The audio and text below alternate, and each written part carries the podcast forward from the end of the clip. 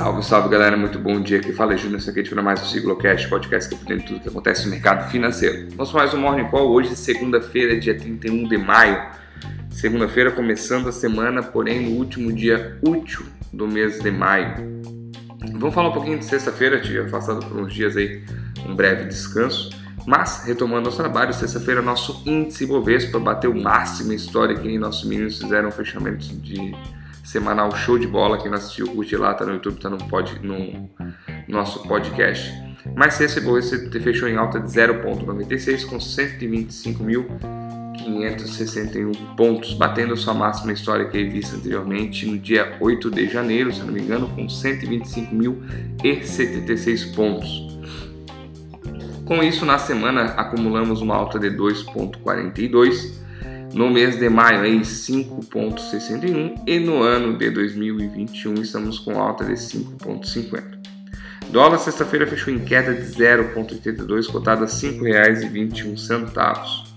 Hoje os mercados amanhecem de forma mista. Europa e opera, opera em queda depois da forte alta semana passada. Algumas bolsas bateram máximas históricas.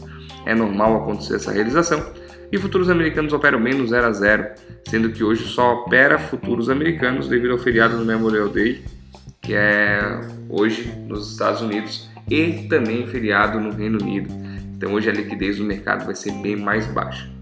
Investidores estão atentos com a divulgação do indicador mais importante para o mercado financeiro, que é divulgado toda primeira sexta-feira do mês, que é o payroll americano, o equivalente aí a um CAGED divulgado pela gente, onde mostra a geração de emprego informal no último mês.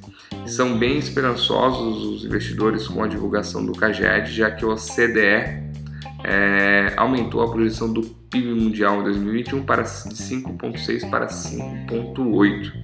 Então, uma recuperação, mostrando um PIB mundial um pouco maior. Se os empregos aí tiverem pleno emprego, está mostrando uma recuperação econômica mais rápida. Mas aí vamos cair entre nós. Né? Aí se vier um CAGED muito alto, é capaz da bolsa cair, porque tem previsão de ter muita gente empregada. Aí tem aquela velha, se não me engano, a teoria de Philip. Acho que é a teoria de Philip que fala que quanto menor a taxa de desemprego, maior é a inflação. Então, ele tem essa, essa, esse estudo dizendo que quanto mais pessoas empregadas, maior será a inflação, pois todo mundo terá emprego, todo mundo terá recursos, todo mundo poderá consumir, consequentemente pode haver uma alta inflação. Essa é a opinião de Philip, se eu não me engano, só um breve, um breve relato aí. Mas vamos ver como é que o mercado vai se comportar na sexta-feira. Teve também o PMI composto da China, onde veio 54,1. Lembrando que o PMI mostra o aquecimento do, da economia quando vem acima de 50 pontos mostra aquecimento. Então veio 54,1 PMI composto da China, terceiro mês de aceleração. Saíram também as vendas do varejo no Japão, onde mostraram uma alta de 12% comparado ao mês anterior. O índice DXY, que é uma, um, um índice representando o dólar frente a uma cesta de moedas, no momento opera em queda de 0,03, quase nada, aí, mostrando que não temos uma aversão ao risco no dia de hoje. O dia está bem calmo. Minério de ferro subiu essa madrugada na China e petróleo Brent está seguindo a mesma linha, subindo 1,40 no momento. Lembrando que o petróleo Brent é o, o índice aí, a commodity que representa, equipara a Petrobras.